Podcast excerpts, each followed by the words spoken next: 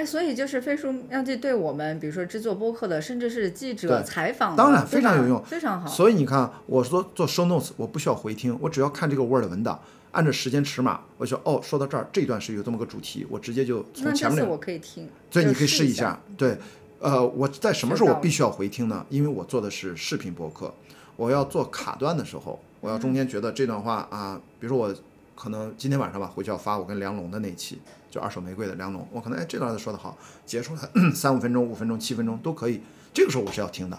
但是我听之前，我也是先在文字稿做编辑，然后我说，嗯，这段到这段，比如七分十八秒到十二分零三秒，在文字稿上是这么显示的，我先把它标黄，我直接到时间轴上去找。注意呢，飞书妙记我一般，刚才说 show notes 你做整理它的时候，不一定是你做了完成版，因为我我的播客它前面会有一个序曲，中间加一个 intro，然后才是正片，然后还有一个尾声，所以我一般是把它时间条全部定版了，长度定版了之后，如果你前面只是今天咱俩对话叫正片部分，这个正片部分到飞书妙记上导出过一次之后，如果你最后要做 show notes，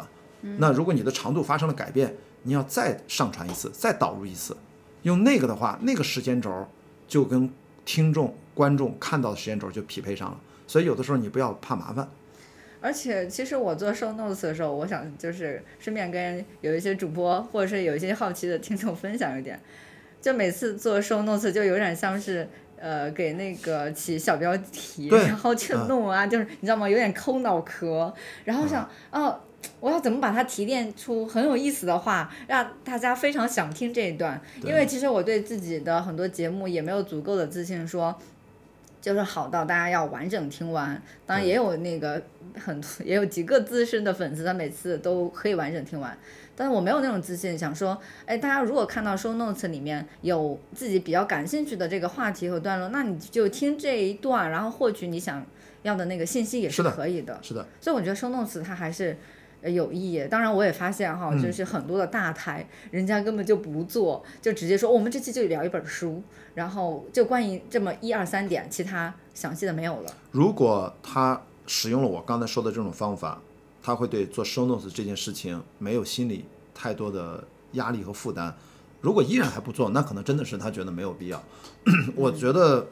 我不但我做这个的原因，是因为我们都是电影的思维，我也做电影这么多年，我觉得我是要有一个海报，因为我是视频，我都是按照电影那个逻辑来，就是我会有一个视频图的封面，当然也是学习 Joe Rogan 啊，我连他那个标题的对你每次提到这个排版我都都是向他致敬，就是因为我觉得不要自作聪明。我既然我要学习一个人，我先把我能学到的先都 copy 过来，先都拿。但是内容是我自己原创的，那些外在的形式感，我能借鉴的部分全都借鉴一遍，我不做任何的自作聪明。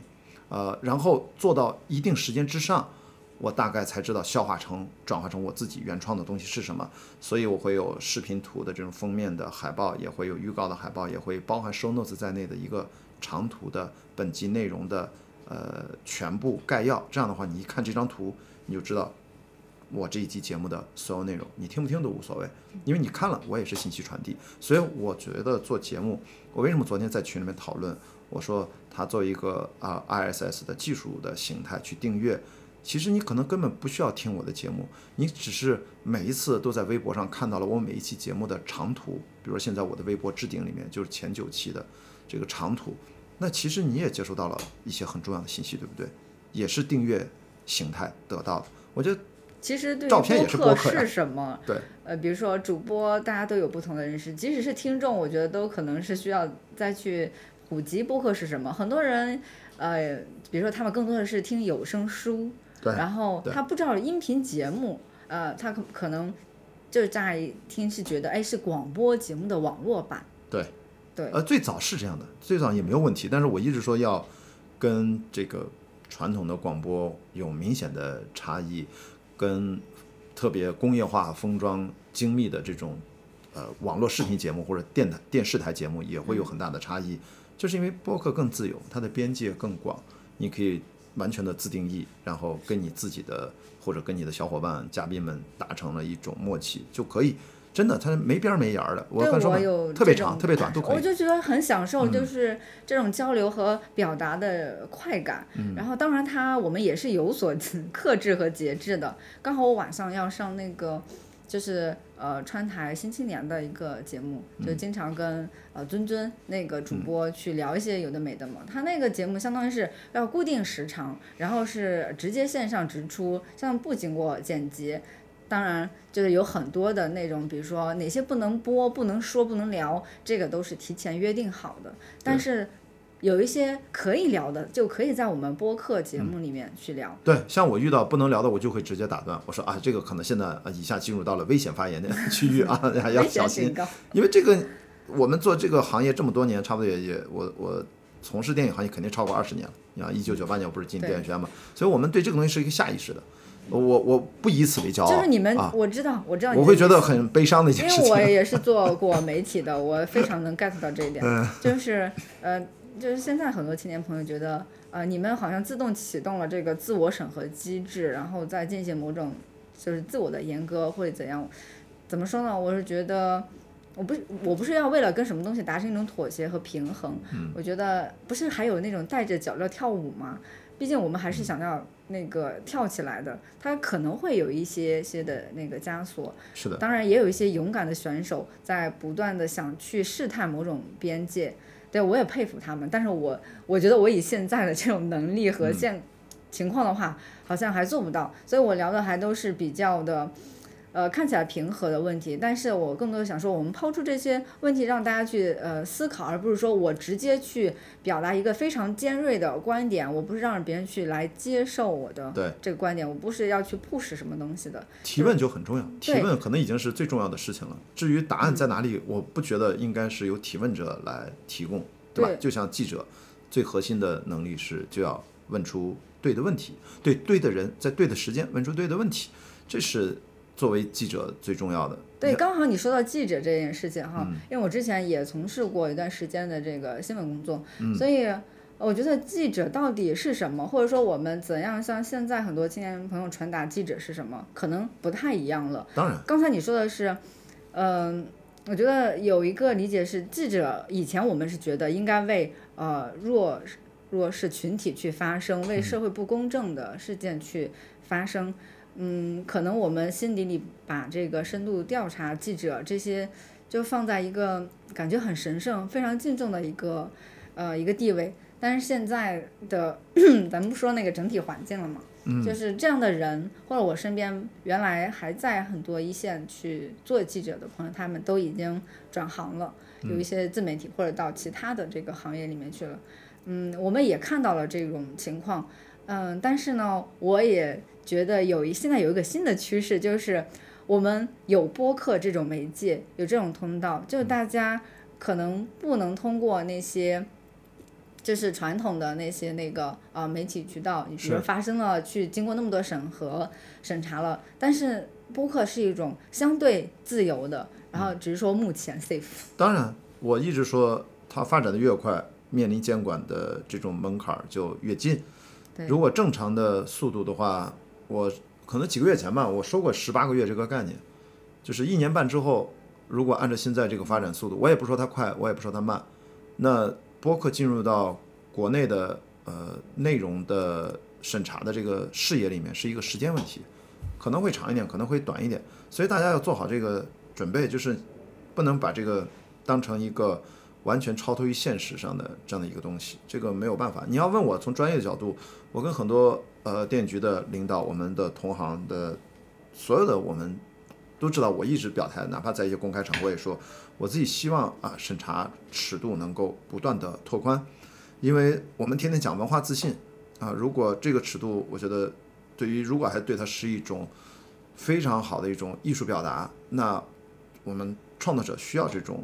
呃创作与表达的空间。当然，我我也知道，中国其实电影对它从来不只是一个。艺术表达，更多的它也是一个我们党的喉舌的重要的组成部分，这是历史决定的，传承下来的。所以在中国，我们一定要认清历史，知道在中国当下，我们真正所谓大家以为啊，我们就去支持一下长津湖啊，四十多亿，马上要五十多亿了啊，你好，李焕英也五十多亿啊，流浪地球二这些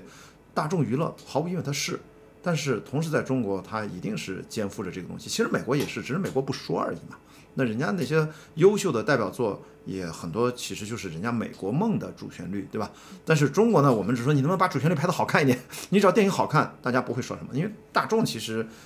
不太会关心你背后真正的你要传递的，说你是不是有特别刻意，大家只会对不好看的电影会吐槽。你好看了之后，那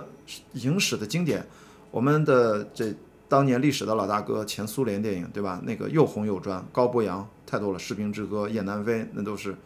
历史的经典的经典。那人家也都是在那个时候还是苏联年代，所以呢，我觉得一定艺术创作就是好和不好。所以我个人呢，永远是在呼吁给创作者更大的空间，能不能审查的尺度再宽松一点？我们永远在呼吁这个事情，我们永远是反对越来越严。但同时呢，我们也要知道，在现实当中，我们对自己一定是。有一个认知的边界，主要你还是从业者啊，只要还是从业者，特别是做内容，哪怕我们做播客，我们就开玩笑嘛，就是这个，你你真的在知道哪些话合适讲，合合适不讲，因为经常有一个问题，我唯一一次啊，在喜马拉雅被下架的一期节目是一个特别莫名其妙，就是因为之前今年的奥斯卡当然是一个很重要的一个女导演，对吧？他是中国人，然后我们不说他的名字了。对对，因为说了可能。对，然后呢，就是因为我在那个节目里，我都没有提那个电影，我不是做那个电影的，我只是跟我的嘉宾就提到了他，然后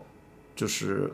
突然有一天，就是这件事，那个时候还没有对他有任何的呃问题，所以我们那个节目当时也没有问题，他是。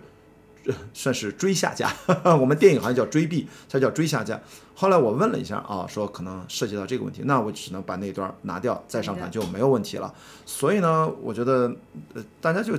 在你自己理解的那个自由的范围里面驰骋就好了。